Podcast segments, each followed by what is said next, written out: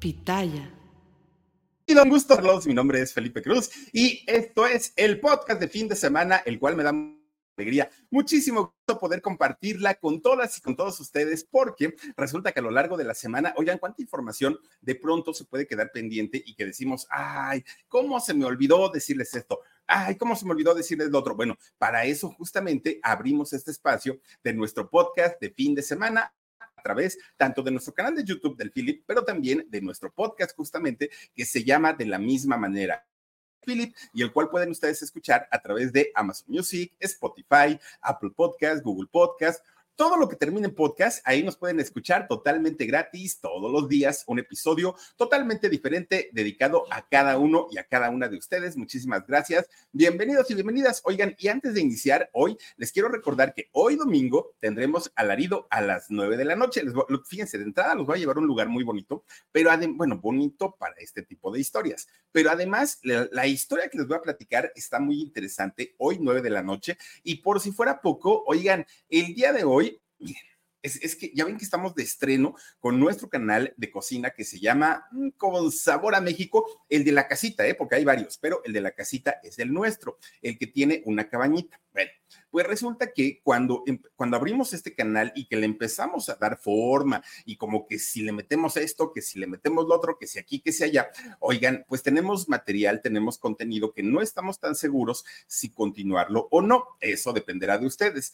Pues resulta, fíjense que en una de estas ocasiones que pues estábamos así como con la duda de qué hacer, nos fuimos a platicar con mi parentela. Fíjense que nos fuimos a, a, platicar con uno de mis tíos.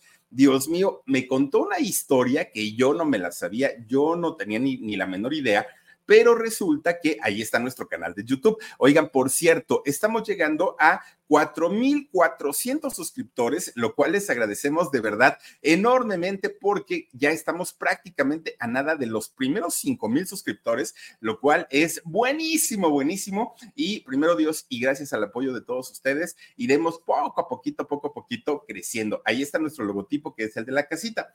Oigan, pues nos fuimos a platicar con uno de mis tíos. Ay, Dios mío. Dentro de las muchas cosas que nos platicó uno de mis tíos es el esposo de, la, de una de las hermanas de mi papá, de mi tía Martina, que tía Martina te mando un beso, gracias siempre por ser tan linda. Oigan, pues el tío Bencho, yo no sabía qué creen.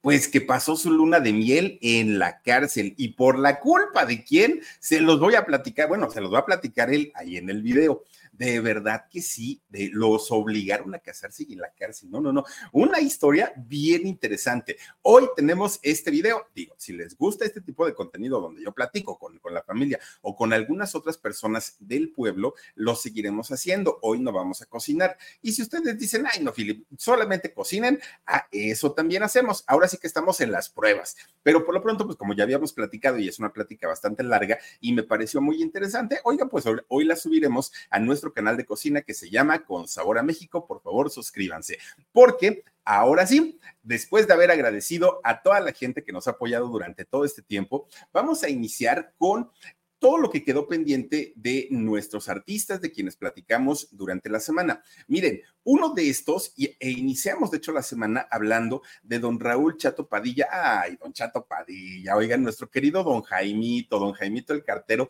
que además, bueno, don Jaimito el cartero cubrió de una manera magistral el hueco que había dejado don Ramón. Fíjense nada más como el eterno enamorado de doña Cleotilde, la bruja del 71 en la serie del Chavo del Ocho. Bueno, don Jaimito el Cartero se convierte en esta serie en el amor platónico justamente de doña Cleotilde, ¿no? También. Pero fíjense que otro de los personajes también que hizo don Raúl Chatopadilla, indiscutiblemente fue el de el licenciado Morales. ¿Se acuerdan ustedes cuando salía la chingoltrufia, el botijas, este salía quien más, el chompiras, y, y que andaban ahí robando? ¿Se acuerdan ustedes? Bueno, pues resulta que don Raúl, eh, don Raúl Chato Padilla hacía el personaje del licenciado Morales ahí en la comandancia de policía. Fíjense que don Raúl Chato Padilla llegó a tener tanta amistad con don Roberto Gómez Bolaños. Sí, fueron grandes amigos y de hecho fueron, fue de los personajes que quizá tuvo menos conflictos con don Chespirito, incluso con doña Florinda Mesa, que miren que doña Florinda tiene su carácter y es de las mujeres más difíciles de tratar en el mundo del espectáculo, además siendo compañeras y eh, compañeros de ella en la serie del Chavo del Ocho, muchos le rehuían a doña Florinda, pero don, don Raúl Chatopadilla no, fíjense que él tuvo buena relación con los dos. Tanto es así que fíjense que cuando se da el fallecimiento de don Raúl Chato Padilla, don Roberto Gómez Bolaños, Chespirito, decidió que no se iba a volver a hacer un sketch de la chimoltrufia y de el chompiras dentro de la comandancia. ¿Para qué? Para no tener que poner un reemplazo de Raúl Chato Padilla como el licenciado Morales. No lo quiso hacer por respeto, por cariño, por amistad, por lo, por lo bien que se llevaban en aquel momento. Entonces, para, para ellos, fíjense que eh, fue más importante la amistad que continuar lucrando o negociando con este personaje del licenciado Morales. Pero fíjense también ustedes que fue tanto el, cariño que la gente y la conexión, ¿no? Que la gente llegó a tener con don Raúl Chato Padilla, que se acuerdan ustedes que platicábamos de eh, el lunes pasado justamente, de este amor que sentía don Jaimito el Cartero por su querido pueblo Tangamandapio, que por cierto, Tangamandapio lo han ido cambiando y lo han ido adaptando de, de, diferentes nombres. No siempre se llamó Tangamandapio. Fíjense que en algún momento se llamó Tangamandapeo. Tangamandapeo era el nombre de este pueblito. También le, llegaron a poner eh, Atengomandapeo, Atengomandapeo, así se llegó a llamar. Bueno, toda la gente de allá de Tangamandapio, hoy, hoy, este, pues esta ciudad más que un pueblito, fíjense que comenzaron a presionar a las autoridades para que le hicieran una estatua Jaimito el Cartero y las autoridades dijeron, ay, no, como creen? Tenemos cosas más importantes que hacer, pues como robar, ¿no? Por ejemplo, porque ay, no me vayan a ustedes a decir que cuántas cosas buenas hacen. Pero resulta que dijeron, no, no hay dinero. Pero era tanta y tanta y tanta la, pues digamos que la gratitud de la gente hacia Jaimito el Cartero por poner en el mapa mundial a Tangamandapio como un pueblito importante de allá de Michoacán, de México, que el mismo pueblo, la misma gente se juntó y lograron hacer, ¿saben cómo? ¿Se acuerdan cuando hicieron la, mm, la estatua del Papa Juan Pablo II? Recordaremos que solicitaron llaves y todo, todos los objetos de eh, bronce para poder hacer eh, pues estos, eh, este, este monumento. Bueno, pues la gente hizo prácticamente lo mismo. De hecho, querían hacer primero un busto, después querían hacer ya una estatua, pero decían, aunque sea chiquita, no importa, para que pues finalmente eh, luzca, ¿no? Y se tenga un reconocimiento de Jaimito el Cartero. Pero fue tanto el apoyo de la gente que esta estatua mide un metro con 70 centímetros. Oigan, es de tamaño real.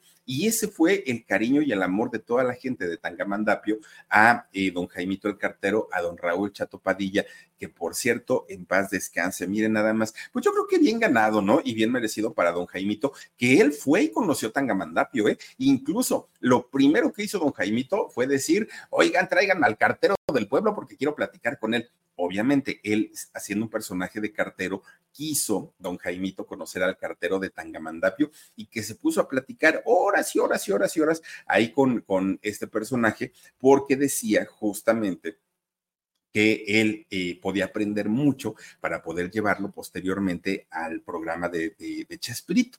Bueno, una historia de verdad bastante, bastante interesante que eh, les platicamos de don Raúl Chato Padilla y yo creo que es uno de los personajes al día de hoy muy, muy, muy, muy importantes y que la gente seguramente seguirá y seguiremos recordando durante mucho tiempo. Oigan, pero fíjense que también estuvimos platicando durante la semana de el mundo grupero, miren, hablamos de Priscila y sus balas de plata. ¿Se acuerdan ustedes de aquella canción? Soy feliz como una lombriz, soy feliz como una lombriz, porque ya tengo novio. ¿Se acuerdan ustedes que cantaba, no? La Priscila y sus balas de plata. Qué bonita es Priscila, ¿eh? Muy, muy, muy guapa. Y pues, ah, ya saben, ¿no? Se casó con, con Adolfo, no, no, no, con Adolfo, no, con Gustavo Ángel, el hermano de eh, Adolfo, el temerario. De hecho, Gustavo, el vocalista, el mero, mero vocalista, se casa con Priscila. Bueno, Priscila al día de hoy se dedica a cantar música católica, música enfocada a la religión, música de Dios. Está muy bien, digo, a ella le funciona, se siente bien, económicamente no necesita, tampoco es así como para decir, ay, me dedico a esto para hacerme multimillonaria, pues tampoco vean qué guapos se ven los dos, ¿eh? Muy, muy, muy bien. Bueno, pues resulta, fíjense que Priscila está pues prácticamente en el mundo del regional mexicano desaparecida. Ana Bárbara, pues Ana Bárbara tiene mucho tiempo que no, vamos, es una mujer muy exitosa, Ana Bárbara, pero un éxito así como Bandido, como La Trampa, como estas canciones que fueron gran, gran la, la, loca, ¿no? Todas estas canciones que fueron muy importantes. Hace mucho que Ana Bárbara nos saca un tema tan, tan, tan importante. Y no es que no haya tenido éxitos, pero son éxitos pasajeros. Pero un éxito que se quede en el gusto del público ya tiene mucho tiempo que no. Después viene Ángel Aguilar. Ay, Angelita Aguilar, de Dios mío. Pues ya saben que esta muchachita, entre que no soy mexicana, soy argentina, entre que, bueno, yo apoyo a mis argentinos, entre que, pero soy de Estados Unidos, pero que, bueno, ya saben, esta muchachita, eh, eh, Ángela Aguilar, de pronto, pues como que la riega mucho con sus comentarios, ¿no? Fíjense que cuando Ángela Aguilar tuvo esta, esta situación en donde se publicaron fotos íntimas de ella, todo mundo protestamos y todo mundo dijimos, eso no se vale. Es una niña, es una jovencita, y si ella decidió en algún momento tomarse esas fotografías, es su decisión, pero no tienen por qué exhibirla y no tienen por qué sacar cosas que ella no decidió hacerlas públicas. Creo yo que la gran mayoría de la gente la apoyamos. Pero cuando comenzó con sus cosas ahí de que, ay, no, yo no sé qué, que es que los mexicanos, y es que yo como Argentina, ay, ya, ya, ya, todo el mundo como que le empezó a tirar. Mi gente, ¿cómo están? Yo soy Nicola Porchela y quiero invitarlos a que escuches mi nuevo podcast Sin Calzones, en el que con mi amigo Agustín Fernández y nuestros increíbles invitados hablamos de la vida, la fiesta y nuestras mejores anécdotas. Y obviamente todos los detalles que no contamos en ningún otro lugar, solo lo van a tener acá en Sin Calzones. Ven a escucharnos como más nos gusta estar sin calzones. Ustedes ya saben que nos gusta andar sin calzones por todos lados y a ustedes les gusta vernos sin calzones. Esto todos los jueves en cualquier plataforma donde escuches podcast y en YouTube. Ángel Aguilar. Después sale Pepe Aguilar a darnos clases de mexicanismo, imagínense ustedes, pues peor tantito, ¿no? Creo que el que menos lata le ha dado a, este, a Pepe Aguilar ha sido Leonardo, que Leonardo canta, Leonardo va a hacer sus jaripeos y todo, pero es el que menos lata, porque con Angelita sí le ha batallado tanto le ha batallado eh, Pepe Aguilar con Ángel Aguilar que las últimas presentaciones, los últimos conciertos de Ángela en, cualquier lugar donde se presenta, han tenido que regalar estos boletos para llenar los lugares, porque la gente pues, ya no va con tanta alegría, ya no se entusiasman tanto con una gira o con un concierto de la muchachita por todas estas cosas que ha dicho a lo largo de mucho tiempo. Entonces va quedando el hueco de, de la música grupera. Bueno, ¿Y qué podemos decir, por ejemplo, de esta niña Yaritza y su esencia? Oigan, bueno, honestamente, yo no conocía a Yaritza, nunca había escuchado una canción de ella, por generaciones quizá, ¿no? Yo ya miren, ya estoy más para allá que para acá y resulta que esta muchachita pues viene, venía empujando muy fuerte hacia las nuevas generaciones. Y resulta que Yaritza, cuando empiezan con su rollo de que, ah, es que yo soy muy delicado y no más como cheque, ¿no? Eh, y, y, empiezan a decir ese tipo de cosas, la gente tampoco se los ha perdonado, porque además que si México es ruidoso, que si la comida es muy grasosa, que si esto, que si aquello, bueno, pues comenzaron a decir tantas y tantas cosas que fíjense que ese hueco está pendiente y está pendiente de llenar por una figura del, regional mexicano que sea talentosa, que sea bella, que tenga una voz increíble. Y resulta que fíjense ustedes que esta voz indiscutiblemente pues se ha encontrado en los últimos días en nada más nada menos que en la hija de Gustavo Ángel y de Priscila, la de las balas de plata. Fíjense ustedes que en el caso de Sara, esta muchachita que además, que tendrá 20 años, Sara más o menos, es muy bonita, tanto como su mamá, muy guapa.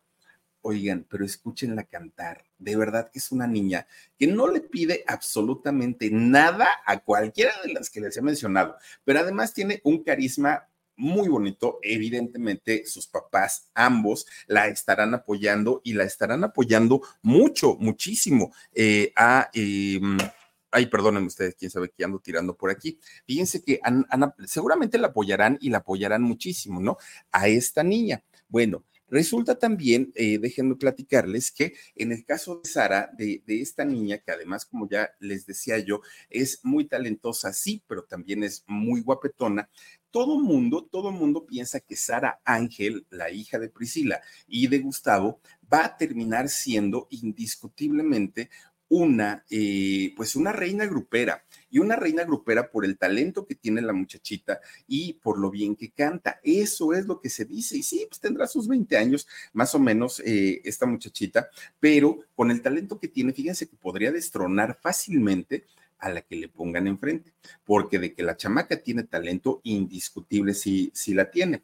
Y obviamente Priscila y Gustavo pues están muy contentos porque su hija pues tiene todo, absolutamente todo, para convertirse en una de las gruperas más importantes en un futuro cercano. No decimos que hoy la chamaquita, bueno, pues anda por ahí en TikTok, está en diferentes redes sociales y nada más que ella se decida a sacar un disco, yo no sé si sí se convierta o no en una personalidad de la música regional mexicana, pero de que les va a dar lata y, lo, va a meter en problemas a muchísimas, a muchísimas eh, figuras ya consolidadas y ya consagradas, juren lo que sí, porque la chamaca, lo que sea de cada quien, sí tiene su talento y bastante, bastante, y em, pues bueno, ¿eh? muy, muy, muy interesante. Pues obviamente la muchacha está apoyada y está respaldada por sus dos padres, lo cual va a hacer definitivamente que la niña pues se convierta en una mujer bastante, bastante exitosa. Bueno, pues suerte, ¿no? Suerte para Sara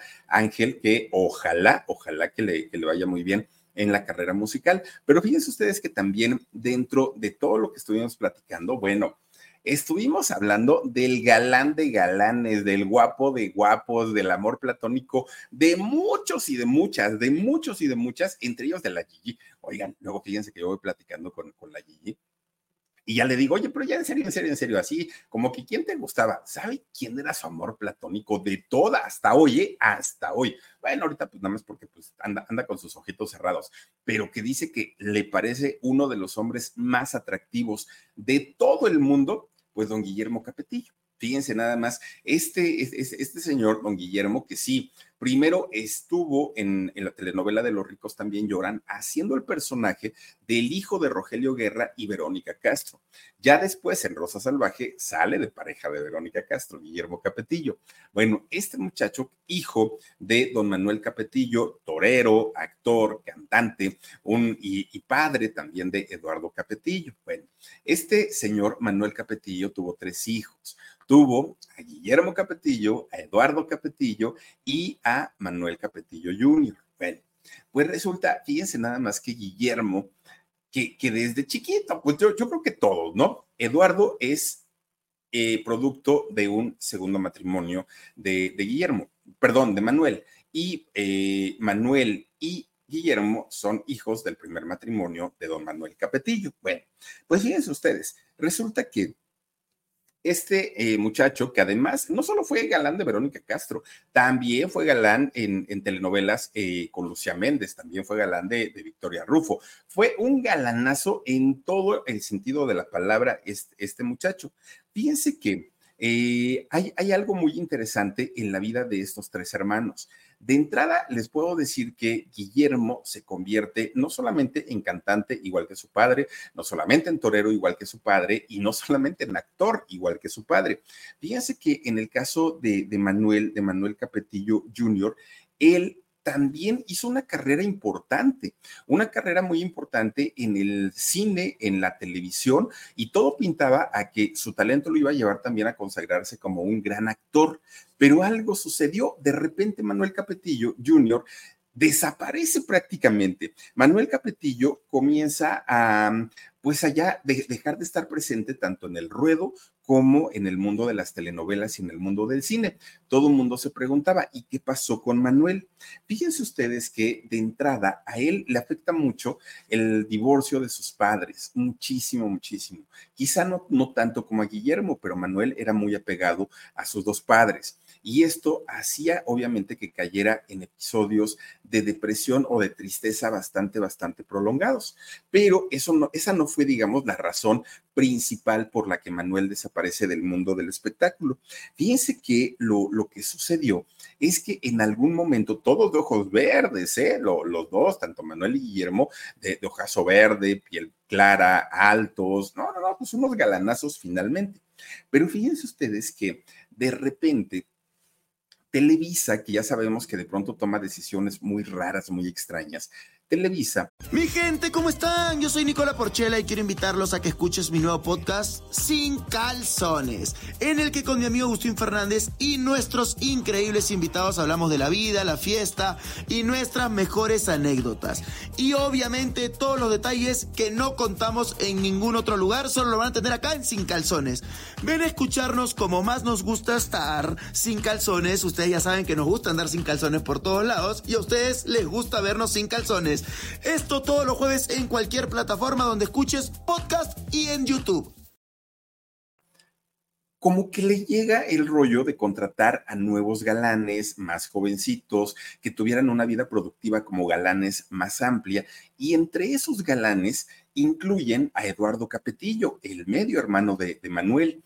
Y fíjense que personajes que estaban destinados para Manuel ahora se los dan a Eduardo Capetillo. Eduardo Capetillo, recordemos que tuvo pues una importante participación en telenovelas, principalmente yo creo que la que, la más, la que más recordamos es la de Marimar con Talía.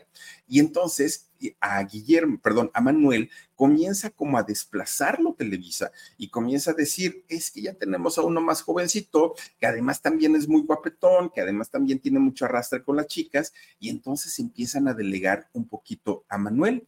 Y si a eso le suman que Manuel Capetillo en, en algún momento, pues le caía todavía el asunto de las tristezas, de las depresiones por el divorcio de sus papás, pues llega el momento en el que se harta, se fastidia y deja finalmente el mundo del espectáculo. Lo deja en un, que digamos, pues miren, en una etapa bastante interesante en donde él pudo, haber hecho eh, cosas muy importantes en la televisión y en el cine. Bueno, de hecho, fíjense que a Manuel Capetillo le tocó todavía una etapa en Televisa. Yo no sé si, si habrá quienes recuerden o no esta etapa, pero Televisa hizo un experimento muy interesante. Fíjense que dejó de transmitir algunas telenovelas en el canal 2, que es el canal de las estrellas, y las pone en el canal 5, que el canal 5 hasta el día de hoy, pues está más enfocado a pasar series, a pasar caricaturas, a pasar otro tipo de contenidos, pero no telenovelas y de repente, pues Televisa decide que varias telenovelas, entre ellas una de nombre Seducción que hizo eh, Manuel Capetillo junto con Maribel Guardia, la pasaran por el Canal 5, cosa rara.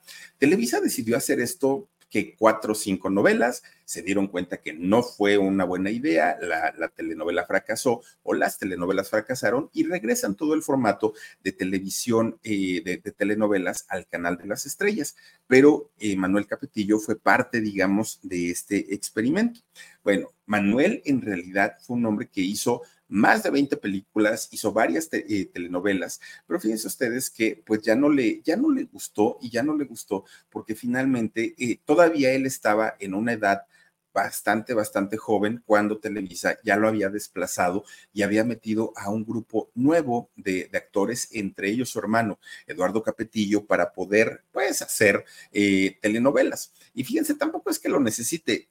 Eh, este eh, muchacho, Manuel Capetillo, actor y, actor aparte de los buenos, ¿eh? porque tampoco eh, podemos decir que haya sido un mal actor. Al día de hoy, fíjense que después de haber vivido, pues digamos, una etapa fuerte, una etapa de, desenfreno, hoy Manuel Capetillo vive muy cercano al catolicismo, encontró en la religión un, pues un bálsamo para poder llevar una vida mucho más tranquila y encuentra en la religión su vocación de vida, en el catolicismo. Y de esta manera, Manuel Capetillo al día de hoy lleva una vida que no es trágica, que no es una vida para nada complicada. Hoy ya está dedicado a eso y le va muy bien. Él está con su familia y le va súper, súper bien. Reza el rosario todos los días y fíjense qué diferencia, ¿no?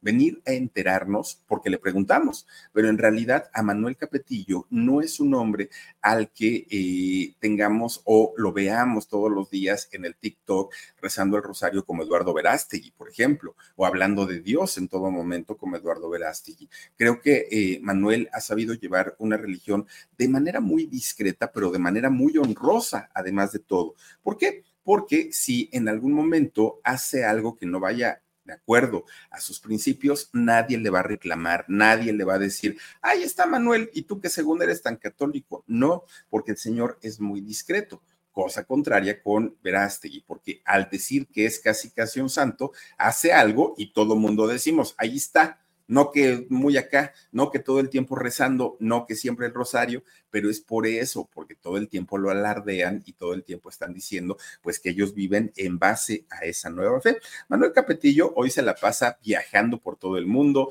da conferencias, da su testimonio acerca de su conversión, y su reafirmación hacia el catolicismo y habla, ¿no? Da su testimonio refiriéndose a, pues, a todo lo que ha vivido y a todo lo que ha pasado. Ahora, la vida de Eduardo Capetillo, pues creo que la gran mayoría la sabemos, ¿no? Que es un muchacho que es actor, que es cantante, que es conductor y que le va muy bien, está felizmente casado con Vivi Gaitán, tiene a sus cinco chamacos, muy feliz de la vida y pues es parte, parte de eh, la vida de eh, Eduardo, de Manuel y de Guillermo Capetillo. Guillermo Capetillo, el Ricardo Ricardo de raza salvaje. Fíjense nada más hasta dónde nos venimos a encontrar a don Guillermo Capetillo, a Eduardo Capetillo y a don Manuel Capetillo. Oigan, pero también durante la semana estuvimos platicando acerca de lo que es muchas veces para un padre o unos padres darse cuenta de que su hijo tiene ciertos talentos. Miren, es muy bueno descubrir cuando alguien de la familia tiene un talento e impulsarlo para que ese talento salga a flote y pueda vivir en un futuro de, de ese talento. Pero cuando este se convierte en una obsesión para los padres y el hecho de decir, ah, ya me saqué la lotería, mi chamaco es bueno para tal cosa, y entonces voy a salir de pobre si, lo empiezo a trabajar desde ahorita. Y ejemplos tenemos muchos, muchísimos, desde la mamá de Yuri, desde, bueno, podemos hablar de cantidad y cantidad y cantidad. Todas las chamaquitas, todas las chamaquitas que cayeron en las manos de Sergio Andrade, no crean ustedes que fue porque las niñas, ay, queríamos ser artistas, fue en gran parte por la ambición de los padres que dijeron, órale, mi hija, pues mira, ni nos van a cobrar, aparte nos van a pagar, aparte el maestro es de los, y lo estamos viendo ahora en la serie, ¿no? Aparte el maestro es muy buen maestro de música, órale, es nuestra oportunidad. ¿Por qué? Porque ya soñaban viajando en yates, ya viajaban, soñaban viajando por todo el mundo, viviendo como grandes celebridades. Y muchas veces esa ambición no es, bueno, no muchas veces, siempre, eh, esta ambición no termina en algo bueno. Y no es de hoy esta situación. Esto es desde hace años. Fíjense que hace más, bueno, no, no más, hace casi 300 años, 260 y tantos años, en eh, Europa existió uno de los músicos más prodigiosos de todo el mundo, uno de los máximos. Y nos referimos a Amadeus Mozart, este músico que la, música clásica era como, ah, bueno, para él era como, como hacerla de una manera tan normal que ni trabajo le costaba en apariencia. Este muchachito que además de todo, fíjense que desde los cuatro años se sabía del el gran talento que tenía y no solamente para componer, para tocar, para escribir, para memorizar, era de verdad todo un prodigio. Bueno, en realidad no solamente era él, era también su hermana. Fíjense que en el caso de su hermana Naner, eh, también fue una, una muchachita que tenía un prodigio para tocar y para, para hacer música. El asunto es que para su época una mujer pues no era tan, tan bien vista que se dedicara a estas actividades, no recibió todo el apoyo que debió haber sido, pero estaban a la par de talento eh, Mozart y Naner. Fíjense que eh, en el caso de Mozart, de entrada, y diferentes pandemias, diferentes enfermedades que había en aquellos años allá en Europa, hicieron que Mozart enfermara una cantidad tremenda de veces. ¿Y esto en qué terminó? En que la salud de Mozart pues se debilitara muchísimo, muchísimo, muchísimo. Tanto así que sus padres tuvieron siete hijos, de los cuales solo sobrevivieron dos, porque cinco de los hijos de los padres de Mozart perdieron la vida en estos episodios de pandemia y, de enfermedades que azotaban allá en Europa. Bueno, recordemos que allá en Francia eh, existen las catatumbas, ¿se acuerdan ustedes? Que este lugar entramos ahora que fuimos allá a Francia, eh, tuvimos la oportunidad de entrar y es una cantidad inmensa, pero son cantidad y cantidad y cantidad de huesos, de cráneos, de, de todo lo que se puedan imaginar y esto era por las pandemias tan fuertes que existían en Europa y eso era por la falta de higiene, no eran precisamente personas que estuvieran acostumbradas a la buena higiene, ¿no? Allá, tanto, imagínense que los europeos y sobre todo los franceses hacen hasta el día de hoy los mejores perfumes, porque pues a falta de un bañito, pues me baño de perfume, ¿no? Y así ya no huelo tan rancio. Entonces, eh, los europeos estaban muy acostumbrados a eso, cosa contraria a lo que ocurría aquí, por lo menos en la Gran Tenochtitlan, en, aquello, en, los, en la época prehispánica. Ellos vivían dentro de un lago que se bañaban hasta dos veces al día. No había jabón, no habría zacate, no habría toalla, pero de que se bañaban diario, se bañaban. Y entonces era gente muy sana. Además, la alimentación, pues era otra, muy distinta a la que existe al día de hoy. Allá en Europa, pues sí, era un tipo de desarrollo distinto, pero la higiene no era precisamente su fuerte. Resulta que a consecuencia de todo esto, los hermanos, cinco hermanos de Mozart, pierden la vida en diferentes pandemias. Mozart queda con una... Mi gente, ¿cómo están? Yo soy Nicola Porchela y quiero invitarlos a que escuches mi nuevo podcast Sin Calzones, en el que con mi amigo Agustín Fernández y nuestros increíbles invitados hablamos de la vida, la fiesta y nuestras mejores anécdotas. Y obviamente todos los detalles que no contamos en ningún otro lugar, solo lo van a tener acá en Sin Calzones.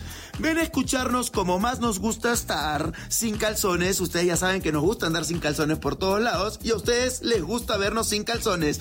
Esto todos los jueves en cualquier plataforma donde escuches podcast y en YouTube salud muy debilitada, la cual, si a eso le suman que su papá se lo llevaba de gira prácticamente por toda Europa a las cortes reales y en estas cortes tenían que dormir en la calle, viajar en carretas, en caminos de terracería, que no se alimentaban bien, que en ocasiones ni siquiera los dejaban entrar a los palacios, que les cerraban la puerta, que les llovía, que les caía granizo. Bueno, realmente era muy lamentable para todos ellos el tipo de vida que llevaron. Y a final de cuentas, llega el momento en el que para Mozart, como para mucha gente que eh, no tenía las condiciones óptimas de vida, su, em, ¿cómo le llaman hoy? sus expectativas de vida eran muy cortas, muy, muy, muy cortas. Fíjense que era lamentable porque Mozart a pesar de ser un gran genio en la música, no fue valorado en, aquella época. De hecho, los músicos en general, no solamente Mozart, no eran valorados en, eh, en aquellos tiempos. Se consideraban empleados, empleados como lo somos cualquier otro, y además, fíjense que ellos no podían... Eh, hacerlo con su creatividad. Ellos tenían que sacar o hacer música de acuerdo al pedido que le hacía el patrón. Oye, quiero que me escribas una ópera con tales características, con tantos personajes, con esto, con lo otro, y ya iba el músico y lo hacía. Pero que ustedes dijeran, ellos lo hacían por iniciativa y porque así querían hacerlo, no se podía. Entonces, para Mozart, pues obviamente esto era frustrante, frustrante el hecho de no poder decir eh, y hacer lo que él quería y de la manera como le hubiera gustado. Bueno, fíjense que dentro de las cosas que se saben o que conocemos hoy de Mozart es aquel síndrome que se cree que padecía, que era el síndrome de Tourette. Fíjense que este síndrome, que era un síndrome que altera el comportamiento, oigan, dicen que Mozart era groserísimo como él solo, que decía palabrotas, pero palabrotas, de verdad, bueno, que si las hubiera dicho aquí en, en el YouTube, no, ya nos hubieran cerrado el canal desde cuándo. Pero fíjense, fíjense ustedes que eh, en, en el caso de Mozart, todo mundo decía, es que siempre está de malas, es que siempre nos está gritoneando, es que todo el tiempo nos está insultando. Y en realidad sí, porque ese, ese, él tenía una alteración en la percepción de cómo veía y cómo pensaba que la gente lo veía. Y él sentía que la gente pues, lo veía como, ay, wow, Máximo, el maestro, ¿no? ¿Qué, qué, qué educación tiene? En realidad la gente se le escondía porque sabían que Mozart era bastante, bastante, bastante groserito.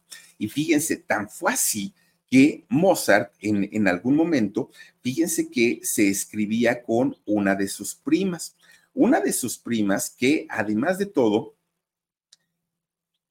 era más que su prima, ¿no? Porque Mozart, eh, indiscutiblemente, eh, a que su prima Marianne era una, una muchachita a quien Mozart le gustaba mucho, le mandaba cartas, que por cierto, esas cartas todas las guardó su hermana, su hermana de Mozart. Y gracias a esto, hoy podemos saber muchas cosas de Mozart que de no existir esas cartas no estaríamos enterados. Resulta que Mozart tenía una prima de nombre, eh, de nombre Marianne y Mozart comenzaba a mandarle cartas pero fíjense que estas cartas rayaban en lo obsceno, en lo grosero, en lo explícito, en lo vulgar, que era fuerte el lenguaje que utilizaba. Existen las cartas, ¿eh? y ustedes las pueden buscar por ahí por internet. No vamos a, a, repetir lo que decía Mozart, porque de verdad que eran palabras bastante, bastante fuertes. ¿Y todo por qué? Pues porque la prima le gustaba. Ahora, ¿Llegó a tener algo con su prima o no? Eso sí no lo sé, pero a juzgar por la manera y por lo que escribí en esas cartas, pues yo digo que no solamente tuvieron algo que ver, ¿no? Hombre, ya parecía que vivían juntos. Pero bueno, pues fíjense ustedes que dentro de las cosas que Mozart, ayer era la prima Dani, ¿A poco esa era la prima? No, pues por razón traía loquito al Mozart. Oiga, por cierto, chaparrito, ¿no? Mozart no creció mucho por todas las enfermedades. Oigan, fíjense que algo que, que Mozart odiaba en la vida, y fíjense, él era músico y músico de altos vuelos. Mozart no soportaba la flauta, no le gustaba el sonido de la flauta. Esta flauta de pan que nos enseñaron a tocar en la secundaria no la soportaba. Sin embargo, una de sus grandes, grandes obras que escribió fue la de la flauta mágica. Fíjense, ¿por qué? Quién sabe si él odiaba la flauta, pero la flauta mágica se convierte en una de sus grandes, grandes obras. Y por cierto, nos preguntaban también, oye, Philip, ¿y qué pasó con el Requiem, aquella, eh, aquella música fúnebre que le pidieron y que él pensó que la iba a utilizar para él mismo? Él la dejó inconclusa porque muere antes de terminarla pero la obra fue terminada por sus más grandes alumnos, por aquellos más talentosos. Ellos fueron quienes ayudaron a eh, terminar este requiem y sí, justamente se escuchó en el funeral de Mozart. Fíjense nada más algo bastante, bastante fuerte que Mozart dijo, no, no, no, ese ni lo van a ocupar a donde me lo pidieron, ese lo van a poner para el mío. Y pues tuvo razón, fíjense nada más. Pero ya nada más para cerrar la semana, oigan, estuvimos platicando, ahí está, miren, el requiem de Mozart, que es justamente del que les hablaba. Bueno, pues ya nada más para cerrar la semana, oigan, fíjense que recientemente, eh, de acuerdo a la revista Billboard, hace un conteo de las mejores, mejores voces del rock a nivel mundial. No crean ustedes que, a nivel México, a nivel Latinoamérica, no, no, no, a nivel mundial. Y según esta revista Billboard, Rubén Albarrán, sí, el vocalista de Café Tacuba, está dentro de esta lista, lo cual es un orgullo enorme, enorme, enorme, porque Rubén Albarrán está, pues, comparado con voces extraordinarias del rock a nivel mundial. Aunque Rubén Albarrán dice, pero pues si yo ni toco rock, pero pues si yo nomás lo que hago es música, fíjense nada más, ¿eh? siendo que la verdad pues es un idolazo, es un, un personaje y una personalidad de la música en toda la extensión de, de la palabra. Ahora, que es, polémico este muchacho, indiscutiblemente sí, ¿eh? Es eso que ni qué. Ya ven todas las cosas que ha hecho, que ha dicho, bueno, de repente sí se pasa, ¿eh? Rubén Albarrán, pero lo que sea de cada quien, el señor de que tiene un talento, 50 y algo de años tiene, ¿no, Dani? Pero fíjense que de que tiene talento, este muchacho tiene talento. Pero también dentro de las cosas que le ha pasado a la banda, fíjense ustedes que últimamente las carreteras de nuestro país han sido y han sido lugares muy inseguros, muy, muy, muy, muy inseguros. Mucha gente ya ni siquiera se detiene en, las casetas, mucha gente dice yo voy a viajar hacia el norte o hacia el sur de, de nuestro México, pero me da mucho miedo porque las carreteras se han puesto muy violentas. Sí, les tengo que decir que sí y ya lo viví en carne propia. Pero bueno, resulta que eh, en el caso de Rubén Albarrán, fíjense que iban a tener uno, una tocada, si no estoy mal, iban a ir para Cancún. Pero obviamente estos grupos que manejan cantidad y cantidad de equipo, toneladas de equipo entre eh, consolas, instrumentos, bueno, una cantidad y cantidad de equipo bárbara. Tienen, tienen ellos que contratar camiones para poder trasladarse. Bueno, pues resulta que estos eh, muchachos mandan su material, mandan su equipo por, tierra, por, por, camión. Y fíjense ustedes que cuando ellos iban eh, dirigiéndose justamente hacia Cancún, oigan, pues, ¿qué creen? resulta que los asaltan en la carretera de Puebla y Orizaba. Este tramo que además de todo, pues sí, al día de hoy se conoce como uno de, los lugares más peligrosos. Es la carretera Puebla-Córdoba, no es Orizaba, perdón, es Puebla-Córdoba. Resulta que ahí asaltan el camión en donde se transportaba todo el equipo de Café Tacuba, todo, todo, todo, todo. Miren. Mi gente, ¿cómo están? Yo soy Nicola Porchela y quiero invitarlos a que escuches mi nuevo podcast Sin Calzones, en el que con mi amigo Agustín Fernández y nuestros increíbles invitados hablamos de la vida, la fiesta y nuestras mejores anécdotas. Y obviamente todos los detalles que no contamos en ningún otro lugar, solo lo van a tener acá en Sin Calzones. Ven a escucharnos como más nos gusta estar sin calzones. Ustedes ya saben que nos gusta andar sin calzones por todos lados y a ustedes les gusta vernos sin calzones. Todos los jueves en cualquier plataforma donde escuches podcast y en YouTube. Bajan a la gente del staff. De hecho, a dos de ellos se los llevaron secuestrados. Ya después los, los liberaron.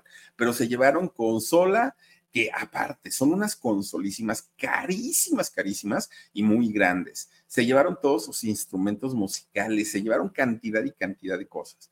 Los Café Tacuba no iban en ese camión, ellos iban en avioncito, afortunadamente. Pero estas dos personas a las que secuestraron, claro que, los Café Tacuba brincaron y dijeron, oigan, regrésenlos, no sean así, pues y ya se quedaron con todos nuestros instrumentos y todavía quieren dos personas ahí para que se los manejen o para que los quieren. Sí los soltaron, afortunadamente. Bueno, pues hagan de cuenta que pasa el tiempo, Rubén Albarrán va y pone una denuncia y exige, obviamente, miren nomás el tamaño de camión porque lo encontraron, pero el camión lo encuentran vacío, ya no tenía absolutamente nada. Ah, pues de tarugos dejan allá adentro todo. Fíjense ustedes que pasa el tiempo y ¿qué creen? Pues resulta que allá en Puebla, en el estado de Puebla, existe una agrupación en donde bueno, no es una agrupación, es un sonido de, estos sonideros que hacen tocadas en, diferentes lugares y que congregan a muchísima gente. Este grupo o este eh, equipo de sonido, el grupo de sonido se llama Fania 97. Bueno, resulta que Fania 97 tiene un dueño, el dueño se llama Omar Rojas. Y de repente Omar Rojas empieza a decirle a su gente, ay, ¿qué creen? Que los invitamos a nuestra tocada porque vamos a tocar con un equipo de primera calidad, un equipo maravilloso. Bueno, era de Café Tacuba, con eso les digo todo. Así, así empezaron a vender todas sus fechas, ¿no? Fania 97, el, el sonido que toca con el equipo de Café Tacuba cuando Café Tacuba lo había reportado como robado. Yo no sé si Fania 97 lo compró robado o vayan ustedes a saber qué, pero para poder todavía para decirlo como si fuera un triunfo, oigan, pues está canijo. Obviamente Rubén Albarrán y toda la gente de Café Tacuba se enojaron muchísimo, muchísimo por esto que sucedió. Ellos exigen justicia y piden que se les, que se les regrese su, su equipo. Mucha gente decía, ay, ni que no tuvieran para comprar otro. Oiga, no se trata de tener o no tener, se trata que era de ellos y nadie tenía por qué quitárselos como por qué te van a quitar lo que es tuyo y lo que te ha costado tanto, tanto trabajo obtenerlo. Ellos siguen exigiendo, exigiendo eh, su, su, equipo hasta el día de hoy. Obviamente, pues nomás les dan largas y largas y largas, y así será. Pero miren, todavía en el 2021 no se sabía de, ninguna solución. Ya estamos en el 2023, pues yo creo que ya hasta se les olvidó.